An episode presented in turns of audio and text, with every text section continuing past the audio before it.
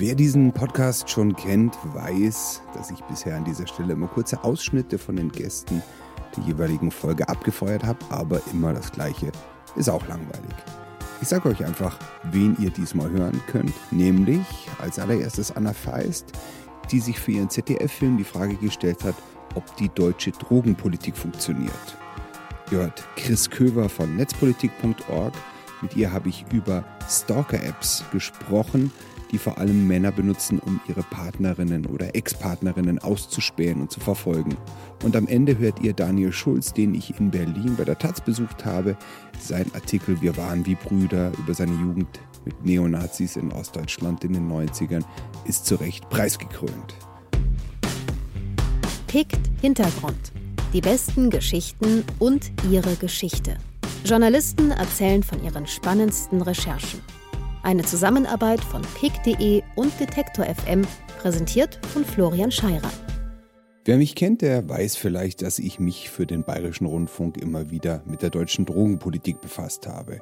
Im PICT-Hintergrund vom März 2018 findet ihr ein Interview, das ich mit der damaligen Bundesdrogenbeauftragten Marlene Mordler geführt habe und in dem man hört, dass sie es einfach nicht gewohnt war, auf die Widersprüchlichkeit der deutschen Drogenpolitik angesprochen zu werden. Naja, in einer liberalen Gesellschaft sollte doch jeder erstmal das tun können, was er tut, solange er niemanden anderen schadet. Also frage ich mich natürlich, warum soll mein 50-jähriger Kollege nach getaner Arbeit, statt dass er sich zu Hause abends eine halbe aufmacht, nicht einfach gemütlich einen Joint rauchen? Warum sollte ihm das verboten sein, wo er doch niemanden anderen schädigt außer sich selbst? Ähm, das Konsumieren ist nicht verboten. Ja, wenn er es nicht kauft, kann er es auch nicht konsumieren. Und der Kauf ist selbstverständlich schon verboten. Und warum äh, soll das nicht nein, möglich sein in einer nein. liberalen Gesellschaft, dass ich diese Entscheidung treffe? Ich kann auch auf eine Skitour gehen, obwohl ich weiß, dass es lebensgefährlich ist. Auch das kann mir niemand verbieten. Ich darf sogar mit 18 mir einen 500 PS Wagen kaufen und mit 250 über die Autobahn brettern, obwohl ich da sogar andere Menschen gefährdet. Und das ist in dem Liberalismus mit drin, aber mein 50-jähriger erwachsener Kollege darf zu Hause nicht kiffen, weil er dieses Produkt nicht kaufen darf. Wie begründen Sie dieses Verbot für diesen Menschen? Der 50-jährige Erwachsene darf sicherlich zu Hause kiffen, wenn er das will, in seinen eigenen vier Wänden. Aber er muss sich auch der Tatsache bewusst sein, dass äh, beim Kauf dieses Produktes ähm, er eine illegale Handlung vornimmt. Das ist dann Sache der Polizei bzw. der Staatsanwaltschaft. Ja, natürlich. Und da merkt man dann auch wieder, wie unlogisch das eigentlich alles ist. Also was ich damit mal sage ist, ich Sie verweise sagen, nur auf die Gesetzeslage. ja, ja, natürlich. Und die Und ist doch total ja widersprüchlich. Aber die unterstützen Sie ja in ihrer Widersprüchlichkeit auch. Ich weiß nicht, wie es euch geht, aber ich kenne viele Menschen, die Drogen nehmen. Cannabis, Alkohol, Tabak, manche auch MDMA und andere Pillen und wer behauptet noch nie auf einer Party gewesen zu sein, auf der gekokst wurde, der hat es vielleicht einfach nicht gemerkt. Natürlich kann Drogenkonsum Probleme verursachen, die lassen sich aber nicht lösen, indem man die Drogen einfach verbietet und Drogenbeauftragte benennt, die so unglaubhaft rüberkommen, dass die ganze Politik dahinter auch unglaubhaft wird.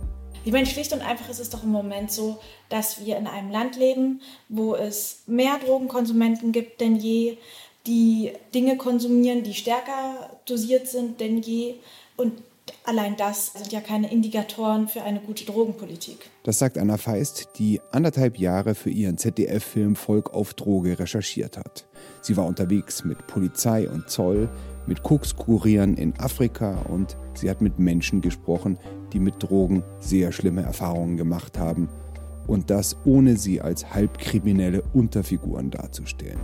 Gleich zu Beginn des Films begleitet sie Polizei und Zoll, die zwar viele Kuriere aufgreifen, aber auch zugeben, dass das nur ein sehr kleiner Teil ist und dass es vielleicht besser wäre, sich auf die großen Dealer zu konzentrieren und kleine Mengen zu legalisieren. Welche Folge hätte eine Legalisierung von Cannabis für Ihre Arbeit?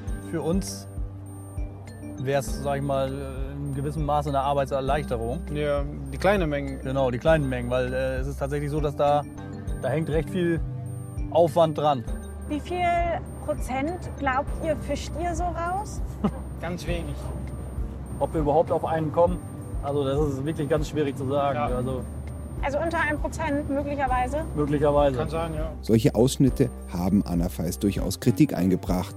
Noch mehr aber wohl der Teil ihres Films, in dem sie zeigt, wie einfach man an verbotene Drogen kommt. Also dadurch, dass wir ja öffentlich-rechtliche sind, ist es ja immer schwierig, irgendwie ganz offen und transparent zu machen, wie einfach sowas ist.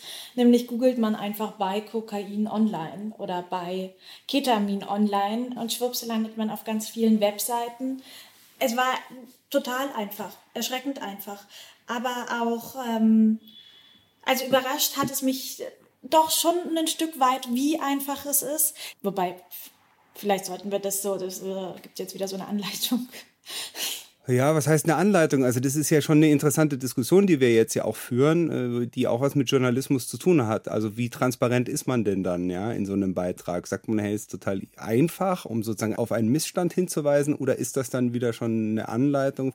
Also der Vorwurf, genau der Vorwurf kam tatsächlich, ne? dass man uns vorgeworfen hat, ihr gebt uns da ja die perfekte ähm, Anleitung. Und ich glaube auch in unseren oder in den, in den Programmrichtlinien des öffentlich-rechtlichen, Drogen sind nun mal illegal. Deswegen so die Art und Weise, wie wir damit umgegangen sind, war auch relativ offen. Andererseits ist ja die Grundfrage, die du dir stellst, funktioniert die aktuelle Drogenpolitik? Und gleichzeitig habt ihr euch ja via Mallorca von China aus Drogen schicken lassen. Und das ist ja illegal und ich darf ja auch nicht als, als Journalist etwas, äh, etwas Illegales tun, um etwas zu beweisen. Es ist ja trotzdem eine Straftat. Wie bist du da rausgekommen? Naja, es wurde eine Strafanzeige gegen mich gestellt. Die wurde dann eingestellt, weil ich all meine Erkenntnisse geteilt habe. Also, und es war auch sehr wahrscheinlich, dass es eingestellt wird, weil ich ja nun mal nicht vorhatte, äh, die Drogen äh, als Dealer quasi an andere zu verteilen, sondern weil ich sie ja tatsächlich danach ähm, sicherstellen habe lassen. Ähm, aber es wurde eine Strafanzeige gegen mich gestellt, ja. Und dann ist ja rausgekommen, dass da gar nicht das geliefert wurde, was eigentlich bestellt wurde, sondern eine sehr viel gefährlichere Droge, vor allem wenn man dann, wenn man sie konsumiert, wenn man denkt, es wäre eben Ketamin. Ne?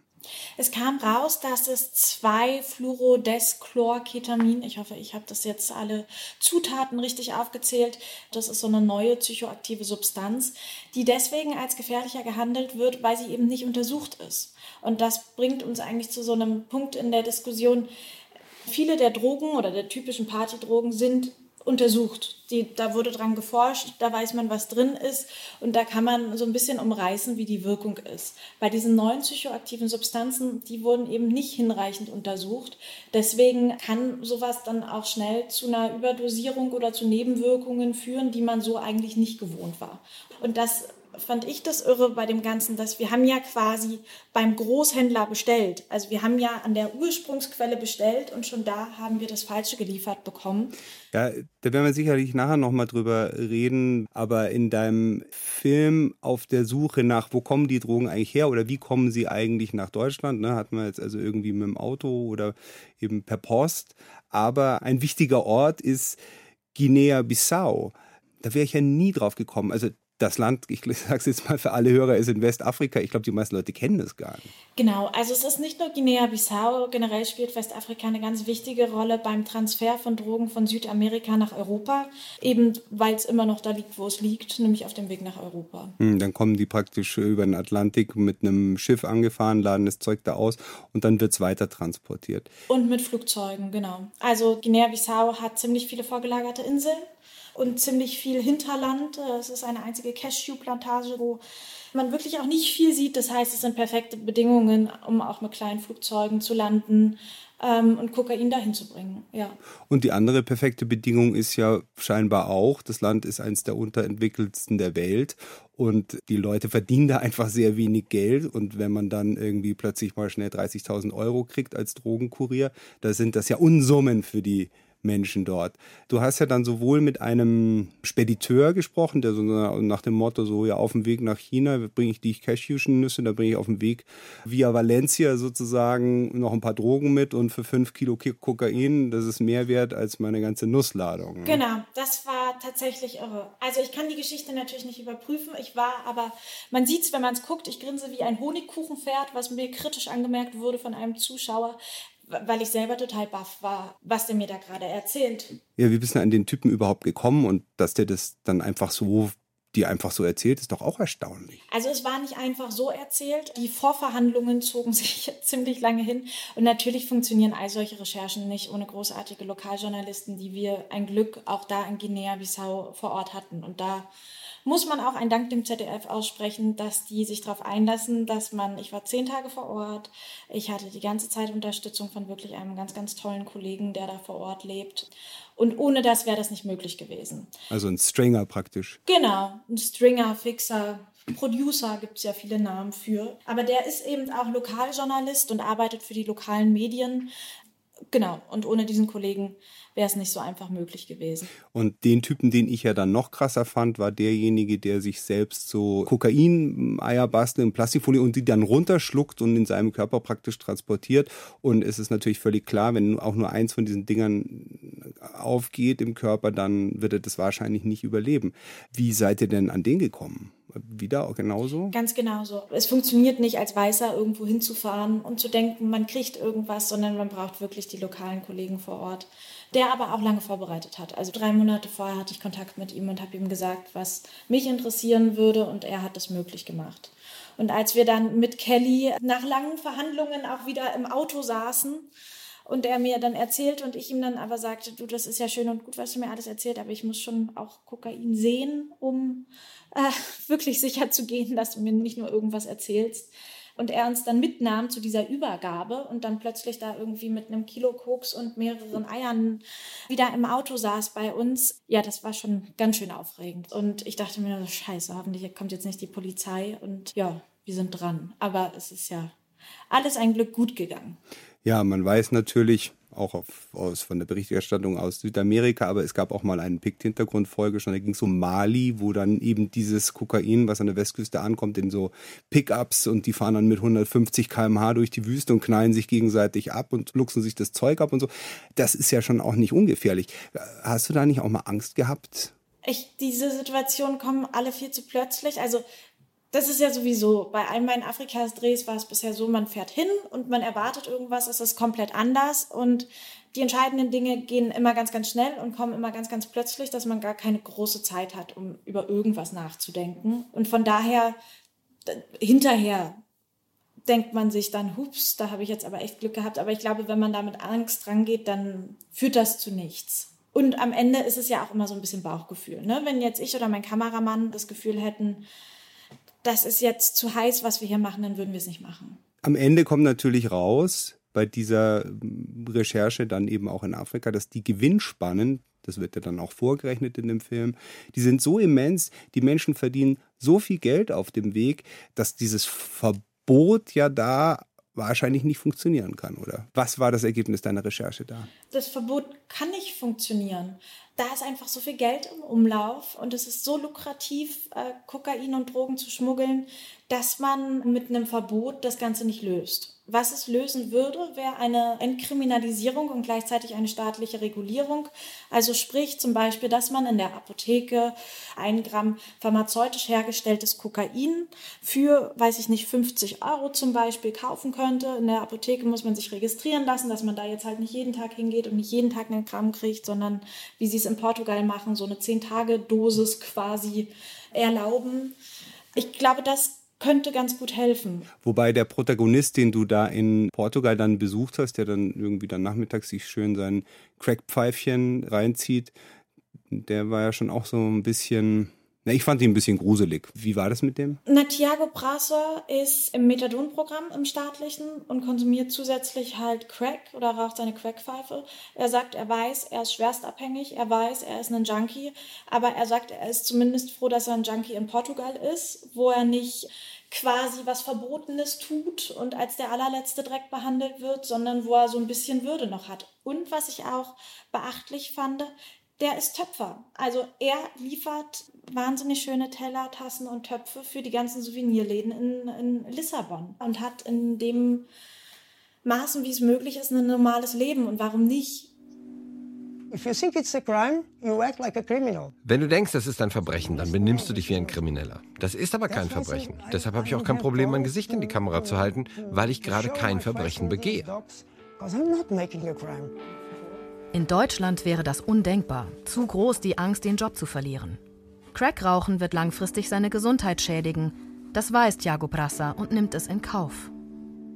Ich mag, was ich mache. Ich mag mein Leben, meine Freiheit.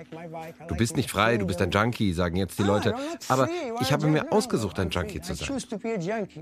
Ja, da habe ich mich auch ertappt bei meiner Verachtung. Er ist eben suchtkrank und während Schuld und Verachtung gegenüber den Betroffenen unsere gesellschaftliche Diskussion und die Politik immer noch beeinflussen, wird ihm in Portugal in erster Linie geholfen.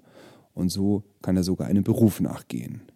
In Deutschland Menschen zu finden, die offen vor der Kamera über ihre Abhängigkeit sprechen, sagte Anna, war das Allerschwierigste in der Recherche für ihren Film.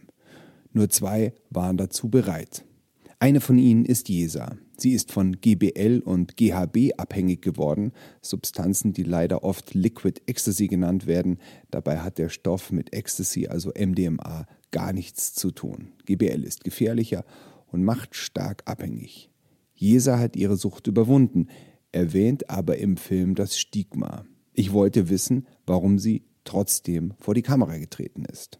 Ich glaube, Jesa ist ein Opfer geworden von zu wenig Aufklärung. Ich glaube, wenn es in Clubs und wenn es generell eine andere Drogenaufklärung geben würde, würde man sich vieles ersparen. Jesa hat schon, das erzählt sie ja auch im Interview, hat schon lange davor viele andere Sachen konsumiert und auch alles wieder aufhören können und konsumierte dann GHB und GBL und ist halt relativ schnell in der Abhängigkeit gerutscht. Ich habe halt immer alles so, je nach Taste, wie ich Bock habe, halt äh, konsumiert und habe halt äh, von 0 auf 100 ähm, auch aufhören können. Dann gerät alles außer Kontrolle. Sie nimmt GHB, Liquid Ecstasy. Du hast halt wie bei anderen Drogen auch so ein so ein Kanal, der halt nur noch geradeaus geht. Du siehst halt nicht mehr, was ringsrum passiert so. Aber diese Scheiße, sage ich jetzt mal, die hat innerhalb von so kurzer Zeit mein komplettes Leben zerstört. Und das muss auch schrecklich gewesen sein, weil sie ja erzählt, dass sie dann ihren Sohn nicht mehr in die Schule bringen konnte. Und äh, das war dann auch der Grund, warum sie sich selber äh, in die Klinik begeben hat und gesagt hat, ich kann nicht mehr. Also sie hat es ja geschafft. Ja, wie schaffst du das dann da deine äh, journalistische Distanz irgendwie zu bewahren, wenn das gleichzeitig so eine bewegende Geschichte ist? Ja, das ist total schwierig. Ähm, und natürlich, also ja, natürlich lässt man sowas ganz nah an sich ran. Was aber, also ich glaube, dem vorausgestellt ist, was mir total wichtig war für den Film, ist Menschen zu finden, die Drogen konsumieren und trotzdem offen vor die Kamera gehen. Weil das habe ich bisher in ganz, ganz, ganz vielen deutschen Filmen vermisst oder in Reportagen über Drogenkonsumenten, dass man Menschen offen vor der Kamera hat und nicht irgendwie die blöden, geblurrten Gesichter, wo man das Gefühl hat, uh, der nimmt Drogen, uh, jetzt muss ich ihn verdeckt drehen, jetzt muss ich ihn blurren, das geht alles gar nicht. Und ist kein normaler Mensch. Genau, und man hat ja automatisch, wenn Menschen verdeckt gezeigt werden oder geblurrt sind, haben die ja irgendwas Kriminelles oder ist ja irgendwas mit denen, dass man die nicht offen zeigen kann. Und mir war wichtig, in völlig normale Gesichter zu gucken, bei völlig normale Menschen. Und Gesa ist für mich eben so ein typisches Beispiel. Wahnsinnig hübsche junge Frau, die Tätowiererin ist, einen Sohn hat. Und ich war einfach wahnsinnig glücklich, dass ich sie gefunden habe und dass sie sich darauf eingelassen hat, diese super private Geschichte öffentlich zu machen und zu teilen. Und ich glaube, ihre Motivation war so ein bisschen für sich selber auch ähm, so ein Signal zu setzen ähm, und so eine Erinnerung zu schaffen, dahin will ich nicht nochmal zurück. Und ich glaube, wenn man einmal sowas öffentlich gemacht hat, oder vielleicht war das ihre Hoffnung, dass dann ein möglicher Rückfall nicht mehr so schnell zustande kommt. Ich weiß es nicht. Ich bewundere sie für ihren Mut und ich fand es total großartig, dass wir mit ihr bei ihr drehen durften aber auch da, ne, es gibt viele Produktionen, wo wir als Journalisten die Menschen zu doll bewerten und stigmatisieren und draufschauen und so den Stempel draufdrücken.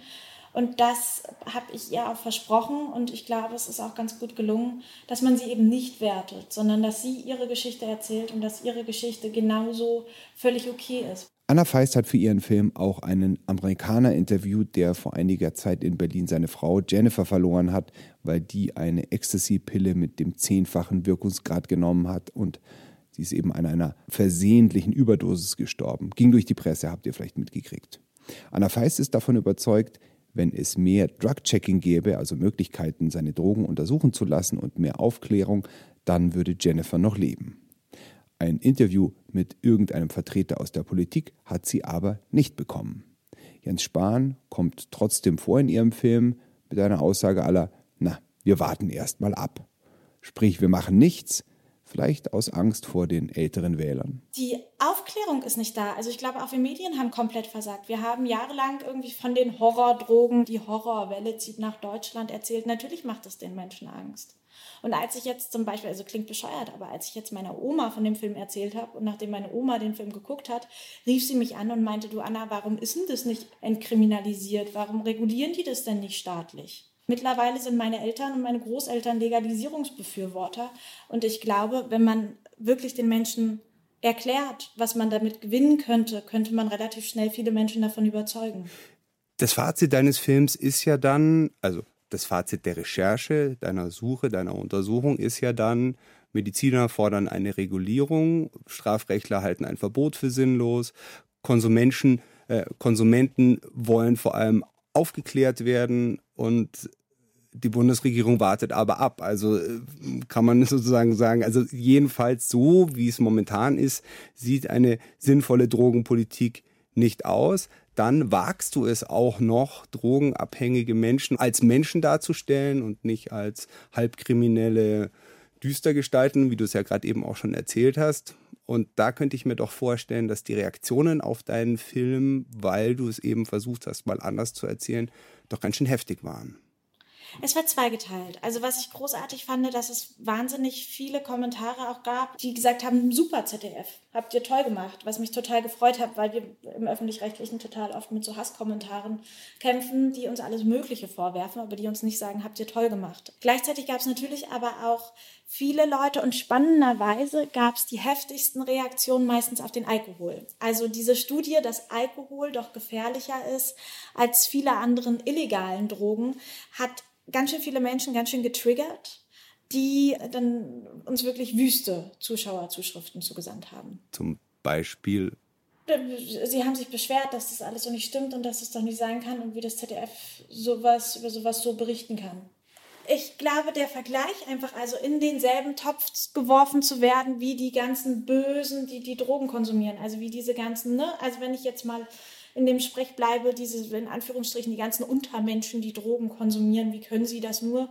Und wenn man dann quasi in denselben Topf geworfen wird durch diese Studie und plötzlich die allerschädlichste Droge konsumiert, nämlich Alkohol, ich glaube schon, dass das was bei Menschen auslöst. Wirst du dich weiter mit dem Thema beschäftigen? Wahrscheinlich schon.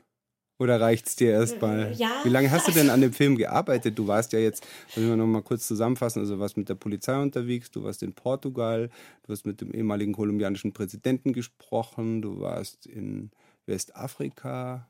Also insgesamt, wenn ich alles zusammenzähle, seit anderthalb Jahren. Natürlich ist es so, dass man nebenbei andere Projekte noch hat ähm, und macht. Aber das war mir, ich meinte in der Produktion irgendwann zu meinem Mann, dass ich das Gefühl habe, dass ich gerade an dem wichtigsten Film arbeite, an dem ich jemals gearbeitet habe. Und irgendwie hat sich das jetzt bestätigt, weil die Reaktionen einfach so wahnsinnig groß sind.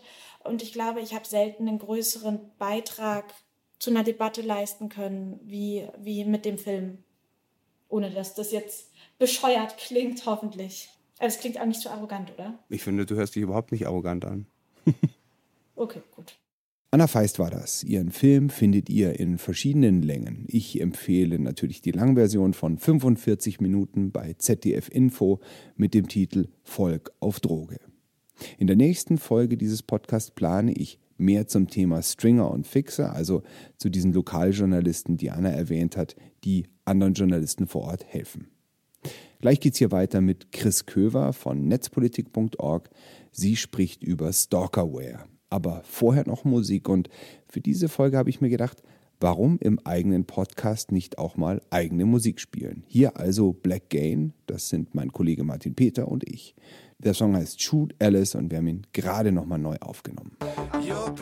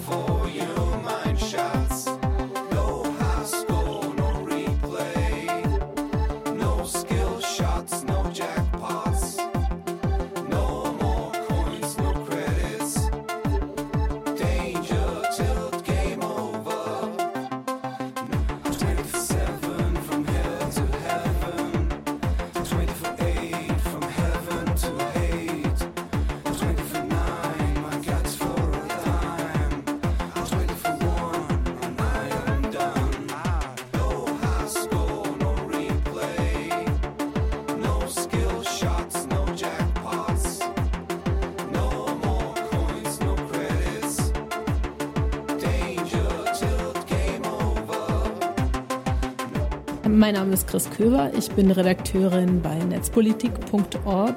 Wir berichten über digitale Freiheitsrechte und ich habe einen sehr feministischen Hintergrund. Ich habe vor einigen Jahren das Missy Magazin, eine feministische Zeitschrift, auch mitgegründet hier in Deutschland und bringe jetzt eben bei netzpolitik.org beides zusammen. Schaue also besonders gerne auch darauf, wie sich ähm, Technologien auf die Grundrechte von Frauen und anderen marginalisierten Personen auswirken. Ich habe Chris Köver beim siebten Zündfunk-Netzkongress getroffen.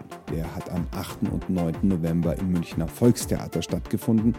Und wir haben uns über sogenannte Stalkerware unterhalten über die sie bei netzpolitik.org geschrieben hat. Genau, Stalkerware, vielleicht erstmal ganz kurz zur Definition. Das ist ein Begriff für kommerzielle Spionage-Apps, die man sich auch schon für eigentlich ziemlich wenige Euro im Monat so im Internet ähm, kaufen kann. Die sind auch jetzt technisch gar nicht so versiert, können aber trotzdem sehr großen Schaden einrichten. Die Hersteller, die das verkaufen im Netz, vermarkten es in der Regel als entweder Elternmonitor, also nach dem Motto, damit kannst du deine jugendlichen Kinder überwachen, um sicherzugehen, dass die keinen Quatsch machen und dass die sicher sind oder als ähm, Mitarbeiter Controlling quasi, aber faktisch weiß man auch aus der Forschung, dass es in der Regel eingesetzt wird im Kontext von Partnerschaftsgewalt. Sprich, also Ex-Freund oder Freund oder Mann oder Ex-Mann spioniert Partnerinnen digital hinterher und diese Programme werden auf dem Mobiltelefon der Zielperson installiert und sind dann dort aber im Hintergrund und nicht mehr sichtbar für die Person. Das heißt, wenn ich einmal Zugriff auf das Telefon hatte, sei es auch nur für einen Grund reichen, irgendwie eine Minute, zwei Minuten, kann ich das da draufpacken. Danach sieht die Person nicht mehr, dass sie quasi im Hintergrund getrackt wird und das heißt, wenn du die überwachende Person bist, kannst du dann dort eben zum Beispiel alle Fotos durchgehen und Videos. Du kannst den Standort verfolgen, du kannst Chats mitlesen. Es unterscheidet sich ein bisschen je nachdem, welches Produkt das ist, aber in der Regel auch die verschlüsselten Chats, weil dadurch, dass es ja eben halt auf dem Telefon schon ist, umgeht man quasi die Verschlüsselung. Also auf jeden Fall WhatsApp auch mitlesen und sowas, Facebook Messenger, die ganzen Social Media Aktivitäten, den Browsersuchverlauf und auch die Telefongespräche als Mitschnitte bekommst du auch. Also das ist im Grunde eine totale Überwachung. Tatsächlich hat mir eine Bekannte erzählt, dass ihr Ex-Freund, natürlich inzwischen Ex-Freund, das bei ihr gemacht hat. Er hat so eine Software installiert und dann hat sie irgendwie einer Freundin geschrieben, ja, das Buch will ich mir noch kaufen, aber da warte ich, was weiß ich, bis die Taschenbuchausgabe rauskommt, weil noch ist es mir zu teuer. Und dann stand er halt abends da und hat gesagt, hey, ich habe dir das Buch gekauft. Ich dachte, das gefällt dir. So als ich bin ein Mr. Gedankenleser, Wundermeister. Aber hat natürlich dann in dem Punkt, wo das dann rausgekommen ist, im Nachhinein die komplette Beziehung natürlich wertlos gemacht. Also alles, was schön war, war dann immer mit Fragezeichen und war das echt oder nicht mehr versehen. Aber du sprichst ja da auch von Gewalt. Also das ist ja nun auch ein gewaltsames Verhalten. Genau, also ich glaube, es ist wichtig zu betonen, dass das Gewalt ist. Und ein Grund, warum ich mich eben vor allem um dieses Thema jetzt gerade kümmere, ist zu digitaler Gewalt, gerade im Zusammenhang jetzt gegen Frauen und marginalisierte Personen geht es ja sehr viel im Moment um Hassrede im Internet. Und das ist eine sehr wichtige Diskussion gerade, die wir führen, aber da reden wir sowieso über Dinge, die sichtbar sind. Dieser ganze Bereich Stalkerware, das ist eine Art von Gewalt, die eben sehr wenig sichtbar ist. Selbst wenn man Betroffene sehr gut kennt, kann es gut sein, dass man das eben jahrelang nicht mitbekommt. Ähm, das ist irgendwie sehr schambehaftet. Es ist sehr, sehr schwer, mit Betroffenen zu sprechen, denn in der Regel wissen die Leute das nicht. Ne? Also das Beispiel, das du gerade gebracht hast, zeigt ja auch sehr gut, du hast so kleine, irgendwas ist creepy, ja, du hast irgendwie so Indizien dafür, du merkst, irgendwas kann nicht stimmen, ja, die Person weiß Dinge über dich, die du ja eigentlich nicht mitgeteilt hast, irgendwas ist off, so. Aber wirklich nachzuweisen, dass die Person jetzt zum Beispiel einen Account von dir gehackt hat oder vielleicht tatsächlich sogar Spionagesoftware auf deinem Telefon installiert hat, ist wahnsinnig schwer. Und da sind auch die wenigsten Leute ja, technisch versiert genug oder überhaupt in der Lage, das zu machen. So im Grunde kann man da nur einen Verdacht haben. Also ich kann das nicht, wenn ich dann jetzt zu einem Fachmann gehe und der untersucht das Handy, der kann nicht feststellen, ob diese Software da drauf installiert ist? Naja, Fachmann ist ja überhaupt erstmal die Frage. Eigentlich wäre das ja eine, ja, man kann. Entschuldigung, man kann auch Fachfrau sagen. Also ja, auch, aber darauf, das meinte ich gar nicht. Sondern im Grunde, finde ich, ist ja die Frage, was machst du? Ne? Sagen wir, du vermutest, du hast so eine Spionagesoftware auf dem Telefon und du vermutest vielleicht sogar, dein aktueller Partner hat das dort installiert oder ein Ex-Partner und fühlst dich da bedroht. Dann gehst du vielleicht zu einer Beratungsstelle. Dann es gibt ähm, inzwischen in Deutschland beim Dachverband der Frauenberatungsstellen, der heißt BFF, die haben eine sehr gute Infoseite dazu. Es gibt aber tatsächlich ja oft, also gerade in den kleineren Städten gibt es dann vielleicht eben so Beratung Gewalt. Aber da arbeiten dann vielleicht eben äh, Psychologinnen, aber da sitzen in den seltensten Fällen und haben die, die Möglichkeit, tatsächlich was mit IT-Sicherheit zu machen. Eigentlich müsste man sagen, wer diese Fähigkeit hat, ist natürlich die Polizei. Unter anderem äh, mein Kollege André Meister berichtet darüber auf netzpolitik.org, dass die natürlich die Tools haben, um zum Beispiel auch Geräte aus, also Smartphones auszulesen. Sie wenden sie aber nicht an in so einem Fall. Das heißt, selbst in einem Fall. Warum nicht? Ja, das ist eine. Also es wird einfach gesagt, dass dass es nicht gemacht wird. Also ich habe nur mit Betroffenen gesprochen und mit den Beratungsstellen, mit einer Polizeibeamtin, die speziell für häusliche Gewalt, heißt das dann, glaube ich, bei der Polizei eben zuständig ist. Die sagen aber, sie machen keine Handyforensik. Das sei einfach nicht wichtig genug. Man weiß aber, dass das zum Beispiel auch schon für kleinere Sachen wie Drogenhandel wird das durchaus gemacht. Aber im Fall von häuslicher Gewalt wird es eben nicht gemacht. Da wird den Betroffenen gesagt, bitte druckt alles auf Papier aus, was ihr an Dokumentation habt, an irgendwelchen Nachrichten oder Beweisen, wo ihr den Eindruck hattet, das ist jetzt relevant und bringt das ausgedruckt mit, wenn ihr dort Anzeige erstattet auf der Wache. Ist schon auch wieder mal, finde ich, jetzt ein Beispiel für ja, systemische Frauenfeindlichkeit, will ich es jetzt einfach mal nennen. Denn wir wissen ja, dass jeden zweiten Tag eine Frau von ihrem Partner oder Ex-Partner getötet wird. Und wenn ich einen gewalttätigen Partner oder Ex-Partner habe und der weiß durch so eine Software immer, wo ich bin, dann kannst du dich ja dann praktisch auch vor diesem Mann nicht mehr verstecken, weil dein Handy hast du ja immer dabei. Genau, also das ist das ganz große Problem, dass es eben in sozusagen gewalttätige Partner, Partnerinnen, aber in der Regel sind es eher die Partner, mit diesen technologischen Möglichkeiten, wie du schon sagst, jetzt noch eine neue Möglichkeit bekommen haben, zusätzlich und noch viel effektiver, als sie es vorher schon konnten, Kontrolle auszuüben. Denn im Grunde geht es ja auch bei Stalking um Kontrolle. Eigentlich können sie dann mit dem Gerät nicht in die Frauenberatungsstelle gehen. Ich habe äh, von den Expertinnen, Beraterinnen, mit denen ich gesprochen habe, Geschichten gehört, wie die Frau kommt eben in die Sprechstunde und auf einmal steht dann halt der Mann vor der Tür. So, und sie muss halt so hinter Tür wieder rausgehen. Und auch dann, wenn man eben eigentlich dann weiß, ah, das ist vielleicht genau dieses eine Social Media Passwort, das er hat, kann dann zum Beispiel auch das Passwort zu ändern, wieder Verdacht erregen, weil dadurch merkt die Person ja, dass man es quasi gemerkt hat. Also man, das ist tatsächlich sehr schwierig und es ist nicht so einfach. Es ist jetzt auch nicht so, als könnte man da eine rein technische Lösung für finden, indem man einfach sagt, hier ist jemand, der kennt sich total gut mit IT aus und der deinstalliert dann alles und macht irgendwie dein Telefon wieder sauber und so. Also man muss da das größere ganze Gefährdungsszenario immer mit betrachten. Ja, ich habe vorhin aus Versehen Fachmann gesagt, aber es ist ja tatsächlich so, dass in den allermeisten oder in ganz vielen Beziehungen es so ist, dass die Männer eigentlich so den ganzen Router einrichten und diese ganze Infrastruktur zu Hause und die ganzen Passwörter, das machen die alles. Kann ja auch bequem sein, wenn man sich um gewisse Dinge nicht kümmern muss, aber es sind natürlich sicherlich auch ein Problem, ne, oder? Weil Frauen sind, gehe ich jetzt mal davon aus, viel öfter die Opfer und Männer äh, haben dann plötzlich die Möglichkeit in so einer Konfliktsituation, vielleicht haben sie vorher gar nicht drüber nachgedacht und dann geht es plötzlich. Ja, es ist ein definitiv ein Problem. Deswegen ist ein Teil der Arbeit der ähm, Frauenberatungsstellen in diesem Bereich auch tatsächlich ja, so eine Art von Präventionsarbeit zu machen, also zu sagen, schau, dass du halt selbst irgendwie weißt, was sind denn überhaupt die Social Media Accounts und wer hat alles Zugang dazu. Selbst wenn du das Passwort eingibst, wer hätte dir dabei über die Schulter schauen können und so. Also einfach auch für mehr digitale Mündigkeit in dem Zusammenhang zu plädieren. Ich finde es aber wichtig, dass es gleichzeitig nicht in so ein Victim Blaming geht. Also es ist jetzt nicht die Schuld der Frauen. Also das kommt dann oft auch so ein, ja selber Schuld, wer sich irgendwie noch nicht mal Zwei-Faktor-Authentifikation und tausend andere und nur mit VPN ins Internet geht und so, ist doch selber schuld, wenn sie äh, dann überwacht wird. Nein, finde ich nicht. Also das ist tatsächlich, es ist auch eine Straftat in Deutschland und in sehr vielen anderen Ländern auch. Das sollte man vielleicht auch noch mal ganz klar erwähnen. Also eine andere Person ohne ihr Wissen zu überwachen, ist in Deutschland schon an sich eine Straftat. Ja, ich wundere mich natürlich, dass sowas, dass so, so eine Software überhaupt legal ist. Also eine Software, die es jemanden erlaubt, jemanden anderen zu überwachen, ohne dass der andere das merkt. Warum ist sowas erlaubt oder ist es überhaupt erlaubt?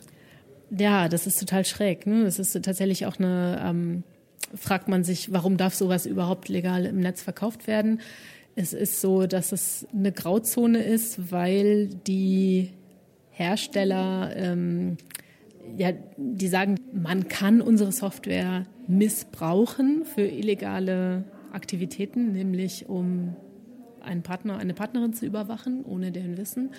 Aber das ist ja nicht der Fall, für den wir die Software machen und verkaufen, nämlich wir verkaufen sie ja an besorgte Eltern, die ihre Kinder überwachen wollen. Und das finde ich ist auch ein wichtiger, wissen auch viele nicht. Also das ist tatsächlich eine Konstellation, in der ist es möglich. Also ein Erziehungsberechtigter oder eine Erziehungsberechtigte darf ihr eigenes minderjähriges Kind auch ohne dessen Zustimmung überwachen. Aber die Hersteller, die wissen ganz genau, wer eigentlich ihre Zielgruppe ist. Chris Köver von netzpolitik.org, wo ihr von ihr noch mehr zum Thema findet und natürlich auch auf pick.de. Zum Beispiel, dass die Hersteller irgendwo in Asien sitzen und schwer zu finden sind, dass es sehr schwer ist, einem Täter die Installation der Software nachzuweisen und ihn somit zu verurteilen, dass aber inzwischen viele Virenscanner explizit vor solcher Software warnen. In erster Linie sind übrigens Android-Telefone betroffen, iPhones muss man vor der Installation von so einer Software erstmal knacken.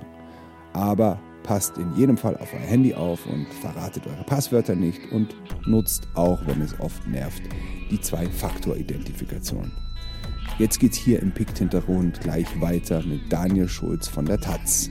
Aber vorher noch Black Gain mit Napalm Love. So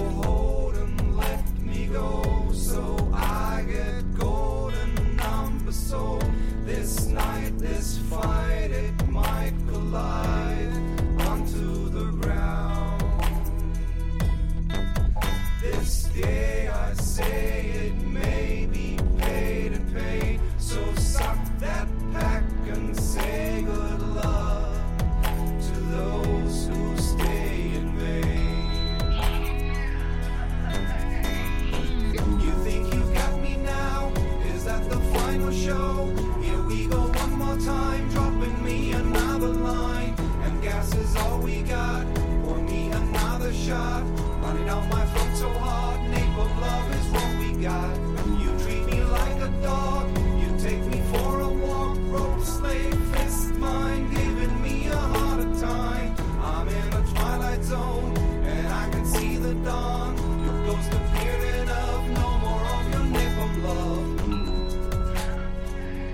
Ihr hört den Pix-Hintergrund, indem ihr Journalistinnen und Autoren hört, die uns auf pick.de besonders beeindruckt haben und zu denen gehört auf jeden Fall Daniel Schulz von der Taz.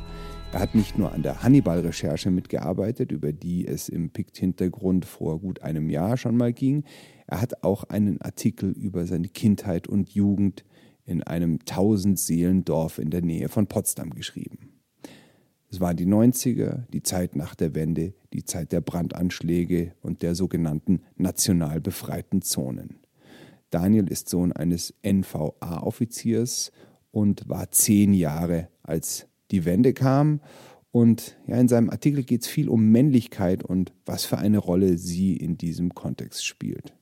Ihr solltet den Text Wir waren wie Brüder in der Taz unbedingt lesen, denn unser Gespräch, das ihr gleich hören werdet, ersetzt den Artikel in keinster Weise. Trotzdem, beides ist sehr persönlich geworden und ehrlich geworden, was mich natürlich besonders freut.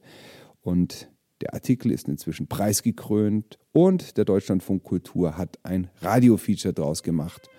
Hier der Anfang. Die eigene Hässlichkeit.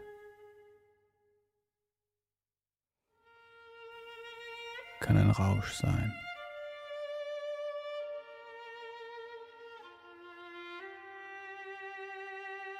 Wenn man sie umarmt und das Grauen in den Gesichtern derer sieht, die einen beobachten und verachten, aber sich nicht an einen herantrauen, dann strömt Macht durch die Adern wie elektrischer Strom.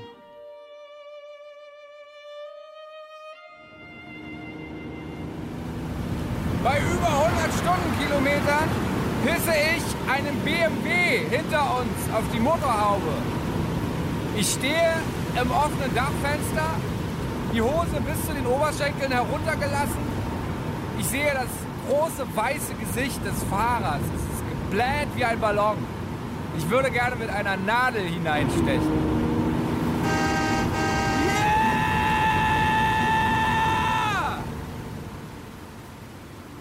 Bin 19.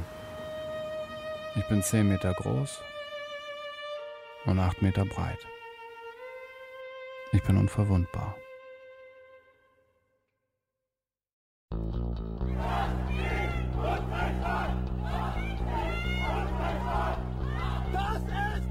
Als im August 2018 Männer meiner Generation in Chemnitz einen Trauermarsch veranstalten und einige ihren nackten Hintern in die Kamera halten, denke ich an meine Autobahnfahrt.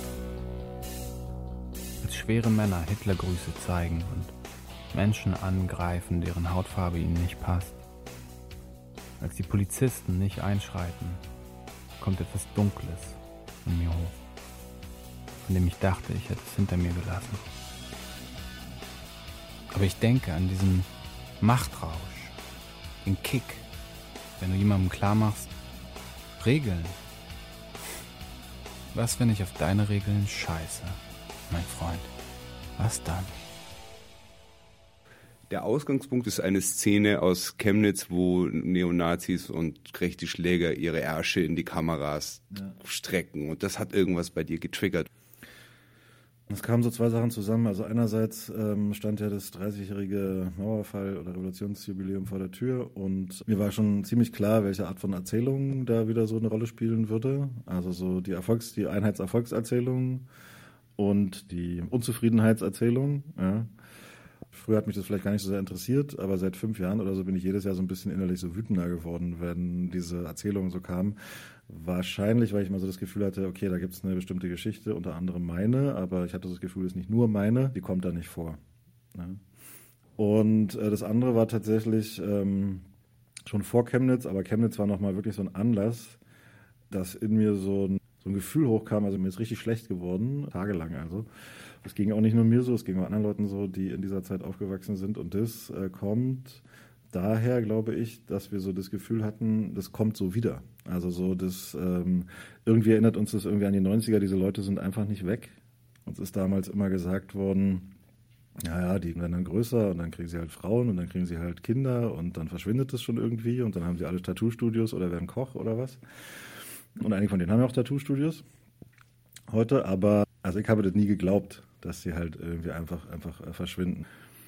Und das, was ich vielleicht auch selbst so verdrängt hatte aus den 90ern, vielleicht auch versucht habe, so hinter mir zu lassen, es ist halt einfach nicht weg. Und deswegen hatte ich das Gefühl, okay, dann schreib jetzt drüber. Und dann fängst du ja an mit einer ganz persönlichen Szene von dir, wo du einem Bessie bei, irgendwie aus dem Autodach raus während der Fahrt auf die Windschutzscheibe pinkelst und ich habe es zumindest versucht, wie du dir vorstellen kannst, ist es bei der Geschwindigkeit äh, nicht so einfach.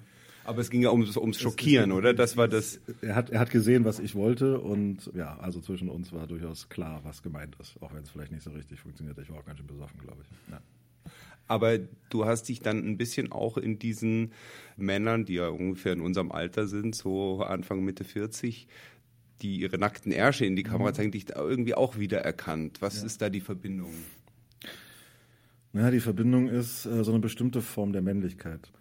Da muss ich mal vorstellen, also dieser Sozialismus, wie es ihn gab, ist schon ein ziemlicher Mackersozialismus gewesen. Ja, also Männer mit Hämmern haben natürlich auch Frauen gearbeitet, aber Männer hatten trotzdem die dominierende Rolle in diesem Staat. Also wenn wir von weißen alten Männergesellschaften reden, kann man sich sämtliche sozialistischen Gesellschaften dieser Zeit angucken und man sieht, äh, wie die aussehen und wer da so die Macht hatte. Gab auch die entsprechenden Witze, wie läuft eine Sitzung des ZK der, der SED ab, äh, Hereintragen der Funktionäre, Anschalten der Herzschrittmacher, Absingen des Liedes Wir sind die freie junge Garde oder so. Ja. Also sozusagen ein gerontokratisches, männerdominiertes, patriarchalisches äh, System, in dem halt so Macherqualitäten, so ganz klassische Männerqualitäten halt sehr viel galten. So, dann geht dieser Staat unter, ja. Und jetzt soll aus dieser sehr industrialisierten Gesellschaft, soll jetzt plötzlich sollen jetzt so lauter alerte Versicherungsverkäufer, Selbstständige und, äh, und sonst irgendwas für Leute werden. Jedenfalls sozusagen alle Männerqualifikationen, die vorher was gegolten haben, sind plötzlich irgendwie nutzlos. Dazu kommt ein unverarbeiteter Rassismus aus dieser DDR-Zeit, weil die DDR halt irgendwie, wie Annetta Kahnemann so schön sagt, der Schlussstrich kam am Anfang. Ja. Also wurde ja gesagt, ähm, ja, ihr ähm, seid jetzt Nationalsozialisten gewesen, aber ihr seid ja nur verführt worden. Ich glaube, Ulbricht oder Honecker hat irgendwie gesagt, äh, wie eine Nacht kam der Faschismus über die deutsche Arbeiterklasse, als hätte die deutsche Arbeiterklasse damit äh, nichts zu tun. Und in dieser DDR selbst stand ja in der Verfassung, dass der Faschismus besiegt ist. Dementsprechend durfte es ihn nicht geben. Dementsprechend haben auch die Staatsorgane irgendwie gehandelt. Ja, also sozusagen nicht damit, dass sie ihn besonders bekämpft haben, sondern damit, dass sie ihn oft besonders vertuscht haben. Ist nicht so, dass keine Nazis im Knast in der DDR gesessen hätten. Doch, doch, die gab es auch. Aber im Alltag hatten wahrscheinlich Punks und alle Leute, die anders aussahen, irgendwie viel mehr ein Problem. Weil die DDR war schon in vielerlei Hinsicht ein sehr, sehr preußischer Staat. Ausländer, Gastarbeiter, alles sozusagen Leute, die anders aussahen. Also ganz viele Vertragsarbeiter und Vertragsarbeiterinnen waren kaserniert. Und dieses ganze Gemisch sozusagen explodiert, sozusagen 89, unterlegt mit dieser toxischen sozusagen Männlichkeit, mit diesem, wir wissen ganz genau, dass ihr uns scheiße findet, aber es ist uns sowas von egal. Oder besser noch, ist es nicht nur egal, sondern daraus ziehen wir unsere Kraft. Dann beschreibst du weiter in deinem Text die Zeit nach der Wende als eine Zeit, in der so eine allgemeine Stimmung der Gewalt irgendwie vorherrscht und doch äh, in deinem Umfeld super viele Rechte und Neonazis unterwegs sind. Du warst aber keiner davon.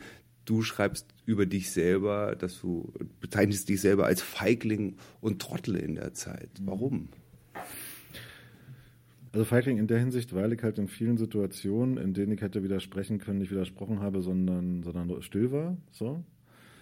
Und der Punkt war aber zu der Zeit, wenn man alleine unterwegs war, dann warst du halt irgendwie de facto warst du ein Opfer. Also so, dit, äh, du musstest schon irgendeine Jungsgruppe haben, die, auf die du dich im Zweifelsfall irgendwie verlassen kannst. Ja, so würde ich das jetzt mal sagen und die dir im Zweifelsfall auch beistehen oder so. Also Christian Gesellmann war ja im letzten Pict-Hintergrund mhm. auch und der hat auch so erzählt, naja, es war schon auch nicht so schlecht, sich mit den Nazis mal vor dem Supermarkt sehen zu lassen, dann wusste jeder Bescheid so genau. und dann hat man irgendwie keinen ja. Stress gekriegt. War bei dir auch so? Ja, genau. Also es gibt ja bei, auch bei den Nazis so gewisse, sag mal, Abstufungen, ja, so geschlossene Weltbild und nicht. Aber mit den Leuten, die so rechtsradikale Ansichten hatten, die sozusagen keine geschlossenen Weltbilder hatten, aber schon Rechte waren, ja, so, die gab es bei uns am Gymnasium halt eben auch. Und mit einem Teil von denen war ich befreundet. Und mir war, glaube ich, würde ich sagen, schon damals klar, dass ein Teil dieser Freundschaft darauf beruht, dass es so eine gegenseitige Schutzgemeinschaft äh, auch ist. Und du warst eigentlich immer in Gruppen unterwegs. Aber du warst selber, zumindest entnehme ich das deinem Text, ja nie ein Ausländerfeind oder so. Also du nee, hast nicht, die. Nee, ich habe sogar mir, so, als ich 16 war, habe ich angefangen, mir die Haare lang wachsen zu lassen. Interessanterweise, glaube ich, so ein bisschen als Ersatz für mein, für mein Schweigen. Weil der Punkt ist, wenn man markiert war, konnte man gar nicht mehr. Also sozusagen, also das ist so ein bisschen so eine paradoxe Angelegenheit, versteht es irgendwie selbst irgendwie nur so halb, aber ich glaube, ich habe meinen Mund halt oft nicht aufgemacht, aber ich habe mich dann gleichzeitig mit den langen Haaren quasi markiert als jemand, der da nicht dazugehören wollte. Es gab bei uns irgendwie zum Beispiel so, eine, so ein Spiel, was die Nazis irgendwie öfter gemacht haben. Du sitzt irgendwo in der Kneipe, so, und dann schicken die irgendeinen so Kleinen vor. Der macht dich von der Seite blöd an und du drehst dich halt irgendwie um und denkst, was willst du denn von mir? Und sagst du dem vielleicht auch oder so.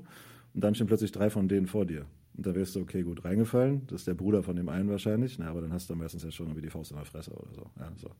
Bist du selber auch öfter geschlagen worden? Ich selbst sozusagen bin nicht so oft, kann mich äh, so an, an einmal so richtig vermöbelt worden, ja, kann ich mich erinnern, aber ich habe es oft geschafft, den Leuten irgendwie auszuweichen, oft ehrlich gesagt, aber auch dadurch, dass ich einfach zu Hause geblieben bin. Meine Eltern haben gesagt, Stubenhocker, geh doch mal raus und so. Und ich bin halt oft einfach drin geblieben. Ja, Computerspielen, Lesen, so. Ich habe auch sozusagen einen sehr guten Sensor dafür entwickelt, so diesen, diesen Bahnhofsensor. Du kommst irgendwie auf so einem Regionalbahnhof irgendwo in, Brandenburg an und scannst erstmal irgendwie, wo sind die Jungsgruppen, wo könnten, wo könnte ein Nazi sein, äh, so. Also diese, so, so, so ein inneres Sensorium äh, quasi. Das haben von den Leuten, die ich so kenne aus diesen Baseballschlägerjahren irgendwie einfach viele. Und später dann, als ich dann diese rechten Freunde hatte, wenn du dann irgendwo aufläufst mit so einer Gruppe, so vier Mann, hm, geht so, sechs Mann, acht Mann, dann wird es halt schon schwierig wiederum für andere, sich mit dir sozusagen anzulegen. Ja? Du weißt ja nicht unbedingt, dass der Typ mit den langen Haaren irgendwie, dass der irgendwie gar keinen Bock hat, sich zu schlagen. Der ist erstmal groß, ja, und dann ist da noch ein anderer Großer dabei und so. Und das wirkt dann einfach abschreckend. Also sozusagen, ja, ich habe Gewalterfahrung gemacht, irgendwie oft aber auch eher so Demütigungserfahrung. Ich habe das ja mal so beschrieben, dieses Anspucken im Bus ist ja jetzt nicht wirklich eine Gewalterfahrung, so. Ähm, das ist halt so eine Demütigungserfahrung. Also dich hat jemand angespuckt. Hm, genau. Ich saß im Bus, ich wurde sozusagen angespuckt und niemand hat was gemacht. Ich habe ja auch nichts gemacht. Das hat man halt dann einfach so, so hingenommen. Mir sind nie so diese ganz schlimmen Sachen passiert. So diese, ich habe ja hinterher so viel Post gekriegt, auch äh, von zum Beispiel einer Frau, interessanterweise, die, glaube ich, die Managerin heute von einem Unternehmen oder so, die dann irgendwie gesagt hat, ja stimmt, als du das geschrieben hast, ich habe mich daran erinnert, da haben die Nazis meinen Bruder Hundescheiße fressen lassen zum Beispiel und so weiter. Ne? Also es gab einfach irgendwie viel krassere Formen der Demütigung. Und dass nicht mehr so viel geschlagen wurde, lag einfach auch daran, dass in der Zeit, wo ich Teenager war, die einfach schon gewonnen hatten. Die mussten nicht mehr um die Vorherrschaft kämpfen. Die mussten halt irgendwie ab und an mal zeigen, wer das Sagen hat. Aber so diese, diese, diese krasse Phase, wo die rausgefahren sind, um ich sag's mal so, Horte der Subkultur oder Horte des Widerstandes, könnte man noch sagen. Oder einfach nur, sagen wir mal so ganz äh, einfach so brandenburgische Landgasthöfe, in denen sich irgendwie der Schäfer mit dem Punk getroffen hat. So bei, also ne, jetzt nicht bewusst, sondern wo man sich einfach begegnet ist und wo jeder so sein Bier trinkt und wo in so einem Rahmen von wir trinken hier unser Bier irgendwie alles so einigermaßen okay ist. sind die einmarschiert, haben irgendwie die Leute verprügelt. Also aus Orten der Gemeinschaft sind halt oft einfach Orte der Angst äh, geworden. Ja, so. Und ähm, die sind bis heute nicht positiv zu, äh, zu besetzen. Das merkt man, wenn man so durch brandenburgische Dörfer fährt, kriegt man das schon sehr gut mit. Und noch ironischerweise könnte man sagen, es ja oft dann heute dann die NPD oder irgendwelche Rechten, die dann so kümmerermäßig dann ihre eigenen Treffpunkte dahinsetzen. Ja? Die Nazis sind wahrscheinlich nirgendwo jemals in der Mehrheit gewesen, aber sie sind halt immer in der Lage gewesen, sich so zu organisieren, dass sie an den entscheidenden Punkten halt dann einfach in der Mehrheit sind. Also zum Beispiel auf so einem Dorffest, mich hat mal euch jemand gefragt, naja, so ein Dorffest sind doch 400 Leute und dann kommen die da mit 30 Mann und dann macht man doch, dann ne, kann man sich doch zusammenschließen gegen die. Dann habe ich gesagt, okay, stell dir mal vor. Fünf Autos fahren vor, irgendwie die Leute steigen aus, die haben Baseballschläger in der Hand. Die kommen, die kommen angerannt. Hatten die wirklich Baseballschläger in der Hand? Ja, oder Zaunlatten oder so. Also jedenfalls, äh, ne? manchmal haben auch Fäuste gereicht, manchmal Schreckschusspistolen. Zu sagen, natürlich gab es eine bestimmte Form der Bewaffnung. Jedenfalls, dann ist man auf so einem Dorffest, dann mögen da 400 Leute sein, dann kommen die da irgendwie angerannt, so, und bevor der Erste schon mal irgendwas gemerkt hat, was los ist, sind da die ersten drei schon von irgendwelchen Knüppeln getroffen. Ja, so.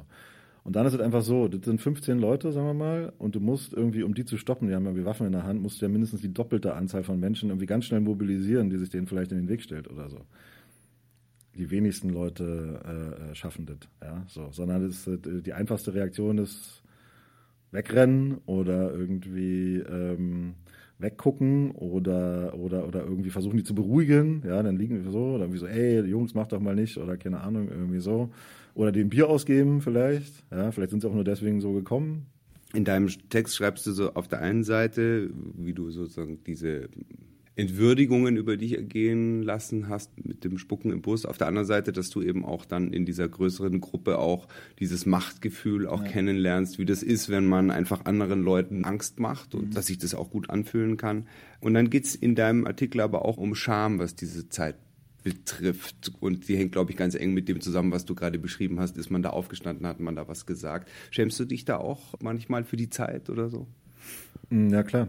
Der Punkt ist ja, dass wir auch gelernt haben, wie es richtig geht. Also sozusagen, wir sind ja aufgewachsen mit den Legenden der Leute, die für den Antifaschismus gestorben sind. Ja? So, muss man irgendwie mal, also, also wie gesagt, Ernst Thälmann, diese ganzen Leute, die bei uns in der Staatsführung waren, die waren entweder oft tot oder äh, irgendwie zumindest im KZ gesessen oder so. Und die ganzen Erzählungen sozusagen liefen ja darauf hinaus, Widerstand oder Tod, so. Und die ganzen 90er sind ein einziger Bruch mit diesen Werten, ja. Also so weggucken, wegschauen, leugnen, teilweise selbst mitmachen und dann auch noch kombiniert mit dieser anderen Scham, also Arbeitsplatz verlieren, kann ich meine Familie noch ernähren. Mein Mann säuft sich tot, ich versuche es aber irgendwie zu verbergen. Also sozusagen diese, diese, diese kombinierte Scham, ja. Quasi so ein ganzer Haufen von Scham, der sich sozusagen immer mehr, immer mehr anhäuft. Und ja, also sozusagen bei mir irgendwie ganz persönlich, ich habe das versucht ja in diesem Text irgendwie auch zu sagen, also ich habe mich geschämt für dieses opportunistische Verhältnis zu Freunden, wo ich irgendwie ganz genau wusste, ich bin mit denen auch befreundet, weil mich das schützt. Scham dafür, irgendwie mich nicht gewehrt zu haben. Die Scham dafür, auch andere nicht verteidigen zu können. Also zum Beispiel meine Cousins sind ja sozusagen auch Opfer von solchen Leuten geworden. Und ich merke auch bei Leuten, die mir dann nach dem Text geschrieben haben, dass diese Scham teilweise sogar dazu führt, dass es schwerfällt, sich zu erinnern an die 90er Jahre. Also sozusagen, dass es so Leute gibt, mit denen ich irgendwie so rede, mit denen ich Sachen zusammen erlebt habe, die irgendwie sagen, das hast du doch eingebildet oder ich erinnere mich nicht daran und dann rufen sie drei Wochen später an und teilweise unter Tränen oder so oder Leute haben ja auch, haben mich angerufen nach dem Text und haben dann, wie gesagt, von solchen Erlebnissen erzählt, ne? auch wieder eine Schwester mit ihrem Bruder im Bus und der kleinere Bruder wird von Nazis, die machen den an, die schieben den hin und her, die drohen ihm an, dass sie Zigaretten auf ihm ausdrücken, auch so eine beliebte Nazi-Nummer äh, damals, irgendwie so Zigaretten auf Menschen ausdrücken und sie macht nichts, weil sie halt zu viel Angst hat und das ist ihr kleiner Bruder, ne? so. Ja, also so diese Form der Scham schleppen Menschen halt mit sich rum, ich auch. Ja, der letzte Satz von deinem Artikel ist ja, dass also ich habe nicht gekämpft, ich habe nichts gewonnen, sondern ich bin gegangen. Mhm. Das ist auch dann praktisch sozusagen der Schlusssatz deines Artikels. Du hast ja jetzt schon zwei, dreimal erwähnt, dass du ziemlich viele Reaktionen bekommen hast. Was waren die Reaktionen auf den Text? Ja, also größtenteils Erlebnisse, also das, was man jetzt bei Baseballschlägerjahre nachlesen kann, äh, also so, was Leute, ähm, was Menschen so erlebt haben, dass Menschen gesagt haben, ich habe den Text gelesen, danach musste ich aufs Klo und kotzen. Aber eben vor allen Dingen so diese, okay, ich war, ich war nicht alleine. Das hat's irgendwie, gab es auch bei uns, das hat es irgendwie flächendeckend offenbar gegeben. Ähm, bei mir war ja, diese so bei mir war es auch so. Und dann dahingehend gut, dass es mal jemand schreibt. Man muss aber sagen, diese Art von Reaktion kam hauptsächlich von weißen Ostdeutschen, von sozusagen der ostdeutschen Mehrheitsgesellschaft. Ich hatte auch durchaus schon, es gab dann sozusagen so ein paar Reaktionen von Leuten, die gesagt haben, ey, bei mir war damals überhaupt nicht so, wir haben uns nicht ergeben, wir haben gekämpft, so. Den konnte ich immer nur sagen, ja, dann habt ihr das besser gemacht als ich, äh, äh offenbar, so. Und dann gibt's äh, von schwarzen Personen oder von Leuten, die in der DDR aufgewachsen sind und die, die Juden sind, wie zum Beispiel Annetta Kahane oder so, gibt's auch nochmal irgendwie zwei unterschiedliche Formen der Reaktion. Also von zum Beispiel so Leuten wie Tupoko Orgette, ich weiß nicht, ob das was sagt, aber die ist so eine Antirassismus-Trainerin, die ist in, in Leipzig aufgewachsen, eine schwarze äh, Frau und die zum Beispiel, die hat gesagt so, ey, wir waren sehr dankbar für deinen Text, weil ja diese weiße Verstrickung sozusagen und auch ich glaube, weil da unter anderem auch drin steht, dass diese Zärtlichkeit des Nazis, die dich manchmal gerettet hat, weil er dich kannte von früher oder so, ja, die gilt halt einfach für Nicht-Weiße nicht. So. Und äh, so eine Beispiele kenne ich irgendwie mehr als eins. Also so, dass Leute gerettet worden sind, aber auch, dass diese, dass diese Form der irgendwie dieser verdrehten Zärtlichkeit, die kennt ihr noch von früher, ja, kennt ihr noch von früher, oder der ist eigentlich in Ordnung oder so dass die halt eben, wenn jemand dann, dessen Eltern aus dem Irak kommen oder dessen Eltern irgendwie aus, aus Mosambik kamen oder so, dass das für diese Leute dann irgendwie, irgendwie nicht gegolten hat. Aber eben auch von Leuten wie Annetta Kahane, die mich mal darauf aufmerksam gemacht hat, dass man aus dem Text auch herauslesen kann, so ein Determinismus. Also man musste quasi mitmachen oder man musste quasi Nazi sein oder so. Und die dann halt irgendwie so sagt, so, naja, bei diesem Text bin ich ja schon wieder nicht mitgedacht. Ja? Also so, so ein bisschen so diese, auch diese Bewusstsein, das habe ich irgendwie auch, dass auch weiße Menschen diesen Text auch deswegen gut finden können, so als so eine Form der Entschuldigung. Weißt du, so? Ja, so eine, so eine Form, so, ah ja, man konnte ja auch irgendwie nicht anders, wir waren irgendwie alle gezwungen, irgendwie mitzumachen und so. Und das nehme ich schon, schon sehr ernst. Also, dass das dabei rauskommt, ist nicht meine Absicht gewesen. Ich betone vielleicht auch deswegen jetzt immer häufig, wenn ich auf den Text so angesprochen werde, so, weiß ich nicht, von, von Medien oder auf Podiumsdiskussionen oder so, dass natürlich mitzumachen oder Nazi zu werden eine Entscheidung ist und kein Determinismus. Ja, so. Natürlich hätte man anders gekonnt oder hätten wir anders gekonnt. Da sind wir dann wieder bei dem Thema Scham. Also es ist dann mhm. vielleicht auch eine für dich unbewusst gestrickte Erzählung, die dir so ein bisschen die Schuld vor dieser Scham dann auch nimmt, wo du sagst, ja. naja, meist wäre halt auch mit einem großen Risiko verbunden gewesen, ja. aufzustehen. Ja, ja. Also ist wie gesagt nicht meine Absicht gewesen, aber ich halte das durchaus für möglich. Ja? Es gibt ja so diesen, ähm, wenn man, wenn, wenn man eine Therapie gemacht hat, kriegt ihr der mit, so diesen blinden Fleck, den man hat, wenn da reinpiekt der Therapeut, ne, der, wie, wie, wie weh das tut, so. Ja, und es kann einfach durchaus sein, dass das, äh, dass das Teil sozusagen meiner Motive war, die ich vielleicht auch gar nicht so gesehen habe, um quasi mir auch selbst vielleicht nochmal so eine Entschuldigung auch zu liefern. Ja. Du hast gesagt, ganz am Anfang von unserem Gespräch, dass sich viele Dinge von damals auch wieder an heute erinnern. Also jetzt waren ja gerade Landtagswahlen im Osten und die AfD hat sehr, sehr viele Stimmen bekommen. Aus dieser Geschichte der 90er Jahre, wo die rechte Szene so als, naja, das sind halt nur so Jungs, die sind halt ein bisschen Raudis, aber politisch ist das nicht so ein großes Problem, also diese Beschwichtigungsnummer und alles, was du da beschrieben hast. Was wäre die Konsequenz oder was man da vielleicht irgendwie daraus lernen kann für heute? Hilft uns das? Also was mal helfen würde, ist ähm, ernst nehmen, also ernst nehmen dieser, dieser Menschen. Ja? Die haben die Erfahrung gemacht, dass entweder sie oder ihre Eltern ein System gestürzt haben. Die haben die Erfahrung gemacht, dass in Hoyerswerda, in Rostock, dass das neue System vor ihnen zurückgewichen ist. Und nicht nur dort, sondern irgendwie in ganz vielen kleinen Dörfern, Orten sozusagen wie gesagt, wenn man eine typische Bild dieser Jahre ist, sind so die zwei Polizisten im Polizeiauto, die irgendwo irgendwo hinfahren und dann sitzen bleiben und zugucken, was passiert und dann hinterher vielleicht noch die Linken irgendwie zu befragen oder mitzunehmen, ja, weil sie ja provoziert haben oder so. Also das würde ich mal sagen, ist so das Bild der Staatsmacht über zehn Jahre in vielen Gebieten Ostdeutschlands. Und wenn ich mir heute halt angucke, wie von Seiten dieses Staates auf manchen Demos agiert wird, wie Linke verfolgt werden oder People of Color oder wie auch immer, anstelle sozusagen mit gleicher Härte irgendwie gegen Nazis vorzugehen. Also dieser Rechtsextremismus, der kann für Westdeutschland immer nicht so reden, aber in Ostdeutschland ist das so eine ganz spezielle Form der Korruption. Ich bin ja so viel in der Ukraine unterwegs und mit Korruption meine ich, dass ein großer Aufwand betrieben wird, um die Dinge zu verdecken, die passieren man sich eben nicht darauf verlassen kann, dass dieser Staat irgendwie grundsätzlich sozusagen für einen irgendwie funktioniert, besonders dann nicht, wenn man nicht weiß ist, wenn man ein Linker ist. Weil natürlich irgendwie ist es oft einfach auch mal, liegt es oft einfach mal am Geld. Also ich sag's mal so, wenn man zum Beispiel in Ostdeutschland eine, einer Generation von Leuten, die jetzt aufwachsen, die Möglichkeit äh, geben will, dass sie auch andere Dinge kennenlernen als sozusagen diese, diese rechte bis rechtsextreme Hegemonie, die, die teilweise irgendwo herrscht. Ja? So in Dörfern, wo die AfD irgendwie, äh, irgendwie 40 Prozent, 50 Prozent oder, oder mehr hat.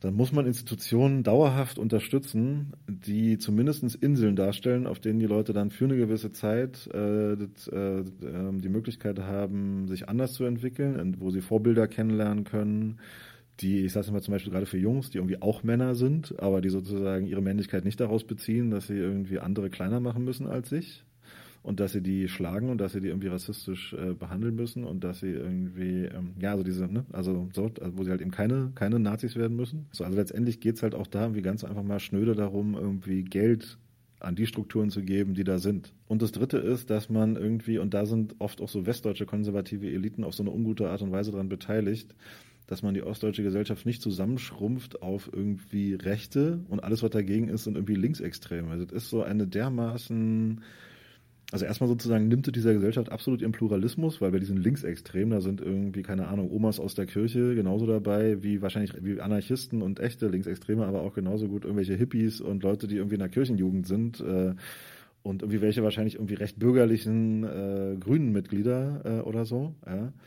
Ähm, und dieser antifaschistische Konsens, der meines Erachtens nach ein bürgerlicher Konsens eigentlich sein sollte, wird so, so zusammengeschnurrt aus so einem schwarzen Block, sondern so einem imaginierten. Ja, wenn man sich den mal anguckt, ist das gar kein schwarzer Block. So.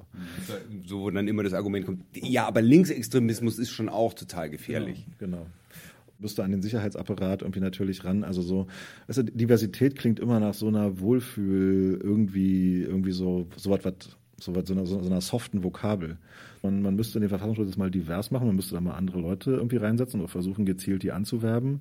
Dann ist das nicht mehr so eine softe Vokabel, dann ist das ein mega hartes Kampffeld. Ja, so. Den Kampf will halt, traut sich halt keiner, will nee. keiner angehen. Nee, natürlich nicht. Also sozusagen ist ja schon irgendwie ein Ereignis. Also in Thüringen ist es ja so. Thüringen ist ein interessantes Beispiel. Die haben halt irgendwie den Stefan Kramer da als Verfassungsschutzchef hingesetzt, der war früher beim Zentralrat der Juden. Und sie haben halt unter der Führung von diesem Matthias Quent dieses äh, Institut für Demokratie und Zivilgesellschaft aufgebaut, was teilweise so, also der hat, hat nicht offiziell Aufgaben des Verfassungsschutzes, aber letztendlich ist es so gedacht, dass die Zivilgesellschaft, die ja ohnehin viel besser oft über Nazis informiert war als der Verfassungsschutz, muss man mal ganz ehrlich äh, sagen, dass die die rechte Szene irgendwie beobachtet mit den Kenntnissen, die sie hat und mit dem Zugang zu antifaschistischen Rechercheteams wahrscheinlich irgendwie auch und so. Ja, also dass, äh, äh dass die das machen. Und auch, äh, auch als Linker äh, sage ich so, Repression kann helfen. Man merkt den Unterschied zum Beispiel zwischen Sachsen und Brandenburg. Brandenburg hatte lange Zeit lang mobile Einsatzkommandos gegen Nazis von der Polizei. Und das hat dann dazu geführt, dass die halt diesen Nazi-Gruppen immer so auf den Füßen gestanden haben. Ja? Immer wenn sowas war, waren die schon vorher da oder halt kurz danach. Haben wir gesagt, übrigens, da haben wir im Auge und wir haben hier diese ganzen schicken Panzerwesten und Knüppel und so und die haben Präsenz gezeigt und vor denen hatten die irgendwie auch Respekt. Und zumindest so diesen, es gibt, ähm, wie soll ich sagen, wenn man immer so sagt, es gibt so drei Ringe in diesem rechten Spektrum, ja, so diesen ganz inneren, geschlossenen Weltbild, dann die darum, die Leute, die vielleicht kein geschlossenes Weltbild haben, aber die profitieren äh, sozusagen von dieser Art. Und dann da, daraus um der größte Kreis die Mitläufer. An die Mitläufer kommt man mit Bildungs- und Empathiefragen und an die kommt man anders ran. An die anderen beiden Kreise muss man mit Repression ran, um sie halt in Schach zu halten.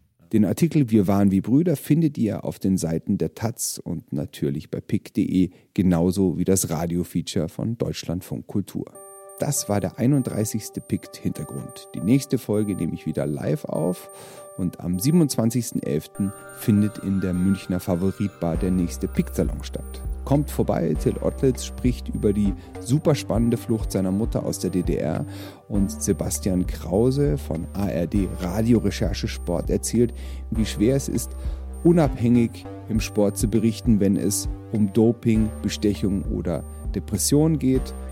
Das also beim nächsten Pick-Salon am 27.11. in München. Kommt auf jeden Fall vorbei. Ich freue mich und so auch alle von pick.de. Vielen Dank fürs Zuhören. Ciao. Pickt Hintergrund. Die besten Geschichten und ihre Geschichte. Eine Zusammenarbeit von pick.de und Detektor FM, präsentiert von Florian Scheirer.